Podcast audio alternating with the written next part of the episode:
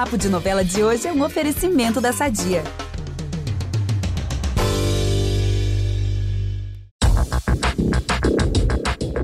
Vem briga de cavalo grande por aí, quer dizer, de boi grande. Na melhor cordialidade e estilo pantaneiro, Tenório e Zé Leôncio vão bater de frente em relação aos negócios.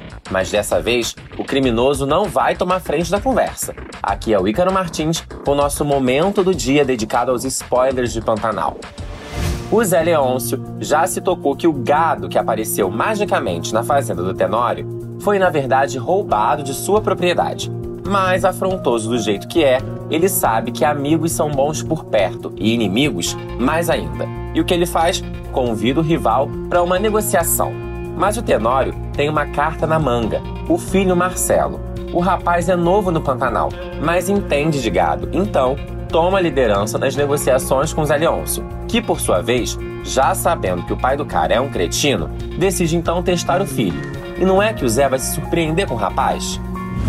Agora vamos dar uma volta na tapera. O Jove já largou muitas coisas nessa novela, não é mesmo?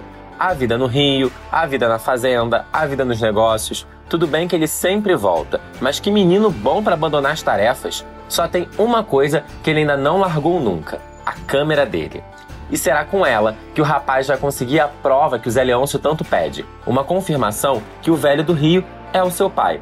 O Jove consegue tirar uma foto do homem que se transforma em sucuri, mas quem diz que isso não vai dar problema? A Juma manda real pro boy, dizendo que ao fotografar o velho, ele traiu a confiança dele. E vamos lembrar que o Jove tem literalmente uma dívida de vida com o avô, que o salvou da beira da morte depois de ter sido picado por uma cobra. Então, será que essa foto vai chegar ao fazendeiro? Por hoje é só, galera. Mais uma novidade que no Globoplay e no G-Show vocês podem sempre ficar antenados de tudo de mais quente que acontece em Pantanal. Beijos e amanhã eu tô de volta.